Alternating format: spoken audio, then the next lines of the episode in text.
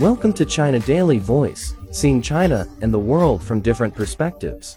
Recently, a train with a study room is in the spotlight. It has removed some of the seats and installed desks and chairs next to the windows, turning it into a learning carriage for passengers who need it. A slow train in southwest China boasting its own study room has attracted much attention from netizen. The train number 5609-5610, which runs between Chongqing and Xiushan County, is a public welfare slow train. In some carriages, some seats have been replaced with desks and chairs adjacent to the windows to transform it into a study carriage for passengers in need. The Chinese characters Yu appear on the train, which translates to traveling and reading happily. Other inspirational slogans can be seen throughout the converted carriages.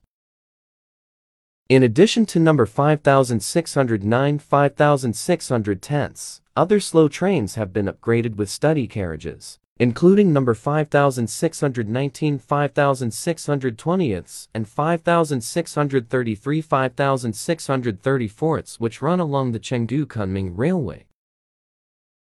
Students from nearby schools often take the train between school and home. The trains are their school buses and many passengers use their travel time to complete homework.